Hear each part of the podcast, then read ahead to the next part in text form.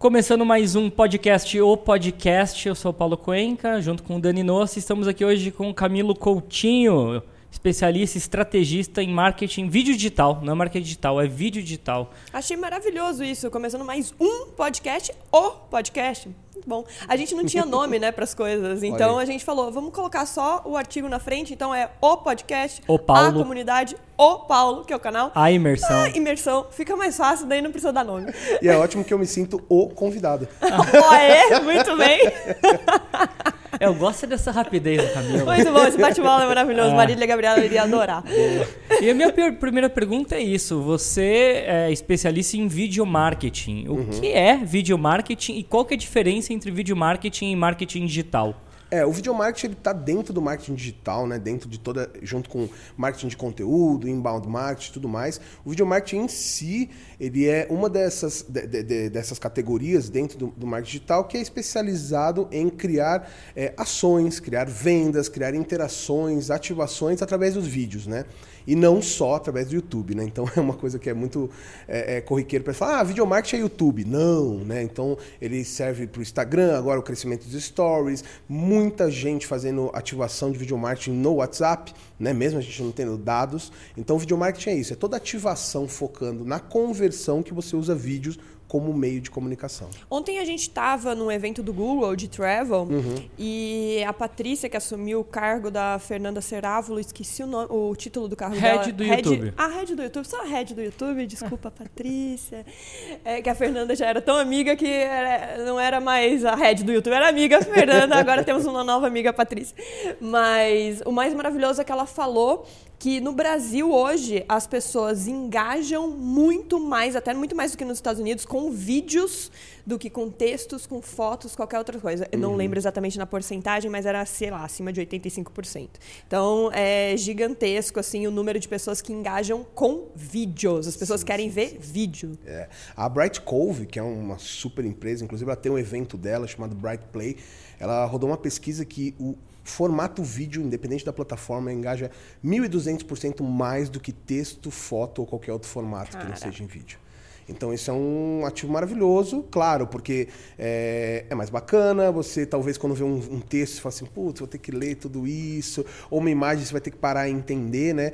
Então isso é um ponto bem, bem, bem forte. Nessa mesma pesquisa, eles dividiram entre público e tomadores de decisão e negócio, onde 75% de quem manda mesmo entende que aprender pelos vídeos, seja gestão, é, equipe, ou seja o que, que ele esteja aprendendo, ele entende que ele aprende melhor, né? E o mais bacana bacana nessa pesquisa é que no final o vídeo falava a mesma coisa que o texto do blog, né? Então, tipo, ele achava que ele aprendeu muito mais com o vídeo, só que era o mesmo conteúdo, né? Cara, o Érico Rocha, ele tem uma teoria muito boa, que eu fiquei meio passado, que ele fala que se você colocar para aprendizado o vídeo em velocidade duas vezes, você aprende melhor que se você assistir o vídeo em uma. E a teoria dele é porque é o seguinte, compara com um carro.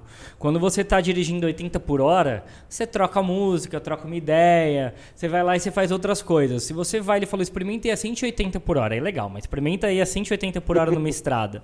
Não façam isso em casa, meninas, tá bom. Mas a questão é que você precisa de tanto foco para ir a 180 por hora numa estrada que você realmente está dirigindo ali, você não está fazendo mais nada. Ele falou a mesma coisa com o vídeo. Se você coloca em velocidade duas vezes, você tem que ter tanto foco naquilo que você não se distrai e daí você aprende mais. Agora, o que eu acho curioso é que o ensinamento no mundo, né, como um todo, desde que nos conhecemos por humanidade coletiva, né, um, um coletivo se formando entre humanos, é, desde sempre. Desde sempre né? Desde quando isso começou a acontecer, os ensinamentos eram passados de pessoa para pessoa. Ou seja, sei lá, você pegar uma receita básica, vovó te ensinando uma receita. A receita não era escrita, ela era passada uhum. conforme ela te ensinava, fazendo ali o que ela tava, tivesse que te ensinar, ela era passada para filha, para mãe. E isso sempre foi feito com vários tipos de ensinamento. Por quê? Porque para você escrever um livro, né? Vamos pegar aí pré-Gutenberg, né? Para você. Não tinham prensas né? Então, assim, você tinha que escrever todo aquele livro à mão e para você ter uma cópia, ela deveria ser escrita de novo, uhum. mais uma vez, para passar para uma outra pessoa. Ou seja, o ensinamento era muito mais fácil ser feito de pessoa para pessoa sendo falado, né? O que não deixa de ser um vídeo. Exato. Só que sem ser gravado ao vivo.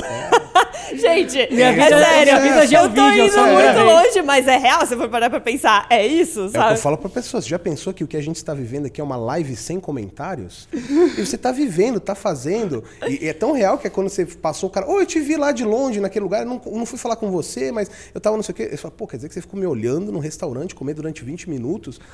Cara, aliás, Então- esses vídeos do. São dos coreanos ou são dos japoneses? Acho que são dos Coreanos. coreanos. É surreal, uma hora e meia de live, você Ah, comendo.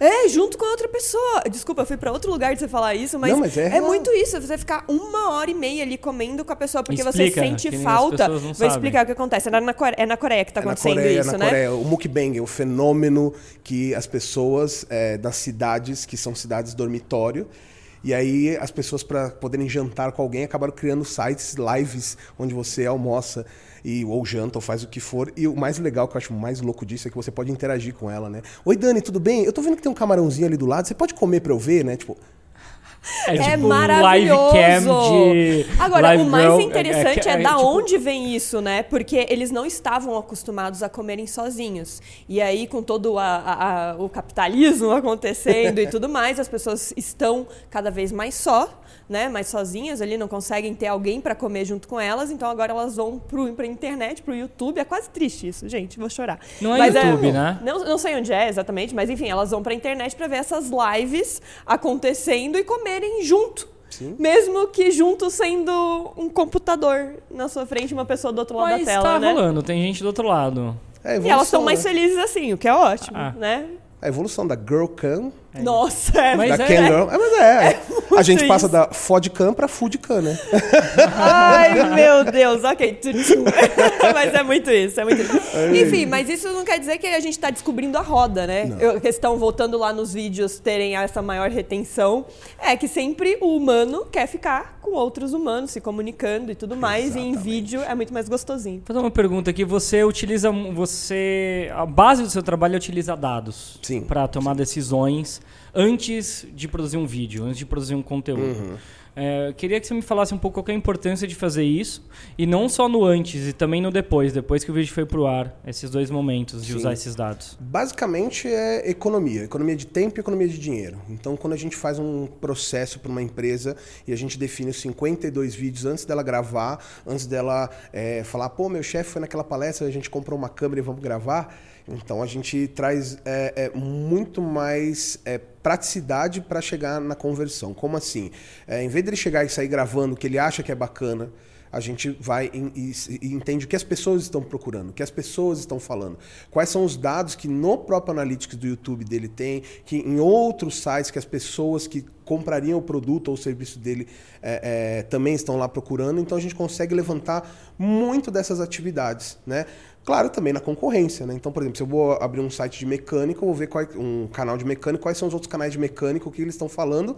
E aí uma coisa básica, né, que a, que a gente faz, e, e eu falo assim, cara, o que, que é, as pessoas estão comentando no vídeo da tua concorrência que a tua concorrência não está respondendo? Não tá respondendo. Cara, é isso que você tem que gravar. Porque você parte do princípio que você tem que fazer vídeo com objetivo de negócio, não Sim, é? sim. Porque teve essa época do YouTube que as pessoas abriram simplesmente canais, e até hoje abrem, né? Principalmente a galera mais nova, abre com o objetivo simplesmente de se autoexpressar ou ficar famoso. Exato. E daí o objetivo é ficar famoso. E o objetivo de ficar famoso é um objetivo dolorido, porque é, você tem 12 pessoas que atingem um nível que essas Uhum. pessoas querem e, e- e o jogo é bem difícil, pode dar um mindfuck. E normalmente essas Total. pessoas que atingiram esse nível têm um objetivo de negócio, por mais que as pessoas achem que não, né? Isso que é o Sim. mais curioso. Eu discordo disso daí. Fala um que não tem um objetivo. O Whindersson tem um objetivo de negócio claríssimo. O, F- o Felipe Neto tem um objetivo de negócio claríssimo. Acho que o negócio Mas acho que foi aconteceu. moldando, é, acho que foi moldando Eu acho que o negócio isso. aconteceu. Ao, É. ao longo do tempo. ao longo do E- tempo, mas não é diferente. É, o Whindersson ter começado um canal e falado assim: ah, eu vou fazer eu vou ser o maior comediante do Brasil, vou, falar, vou fazer em todas as cidades shows, etc. Tipo, ah, eu quero contar umas piadas. Mas será que ele já não gostaria de ser comediante? Todo mundo, no, no, no fundo, no fundo, quer ser o primeiro na coisa que faz. Quer não, mas nem, nem me pergunto primeiro. Quando ele começou, será que ele já não gostaria de ser comediante, ponto? E daí uma, o meio dele se expressar foi o vídeo, foi o YouTube? Mas é Entende? diferente de você abrir um canal de mecânica, já ter um negócio de mecânica e falar uhum. assim, ah, eu preciso, eu quero vender não, 100 sim. cursos de mecânica. Sim, com certeza. É nesse sentido que eu tô falando, tá foi, foi, acontecendo, né? É. O grande ponto é assim, a gente tem três ondas que eu identifiquei dentro dos estudos de, de, de lançamento, né? Claro, o primeiro é a fama que todo mundo vai colocar, que é a onda da comunidade. Então, por exemplo, os grandes artistas não precisam pensar nisso porque eles estão pensando em outras coisas. O YouTube, na verdade, veio para eles com uma coisa nova de negócios, né? A segunda onda é a otimização, que aí realmente são as pessoas que, poxa, eu tenho um negócio, tenho uma empadaria, tenho uma mecânica, eu preciso fazer negócio através disso. E o terceiro objetivo, que aí acho que é nisso que a gente está colocando, a terceira onda, né? Que é isso que a gente engloba aí o, o, o Whindersson, que é, meu, comecei meu canal pela fama, Dia 5 chega boletinho, não tô conseguindo pagar. Não tô conseguindo trabalhar com outra coisa, tá, tô senhora? Tô chegando no burnout, preciso reotimizar meu negócio, preciso fazer ele crescer. E aí sim, poxa, agora vamos lançar produto, licenciado, vamos fazer show. E aí tem esses três pontos. Eu acho que existem esses três mercados. E é muito comum hoje ainda a gente que criar isso pela fama, pelos recebidos. E aí a gente vê né, uma crise, infelizmente, de, de burnout do cara que trabalha, trabalha, trabalha porque, e aí, claro, não é só o mercado, tem muita culpa do, do criador também. Tipo, dele, ah, não, eu, eu, eu faço isso muito legal, eu, eu crio, né, edito, tá muito lindo, mas na hora de fazer uma planilha de Excel, um balanço de, de grana, o cara, ah, não, eu não gosto de Excel, eu não gosto disso, então vai deixando, vai fazendo, é, é, não vem fazer um curso, não vem, né, não vem participar, né, nem, até mesmo de graça, pô, as aulas internetas que vocês fazem, meu, é um curso, né, então, porque o cara prefere comprar uma câmera nova, porque prefere comprar isso, então acho que falta esse processo. E aí, nesse processo, a fama é que você falou, é dolorido.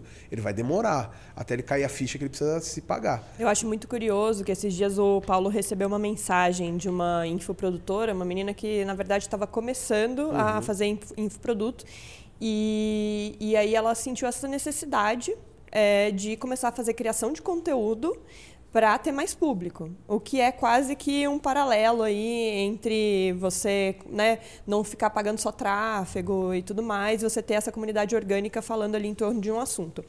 Enfim, e aí ela falou exatamente isso para o Paulo. Ela falou: caramba, eu achava que todo criador de conteúdo era um bando de Zé Mané, literalmente isso, assim, que não fazia nada da vida e que vivia vida de rainha, de princesa e tudo mais, e eu não sabia qual, a quantidade de trabalho envolvido. E aí o que eu acho curioso é que é muito isso que você falou.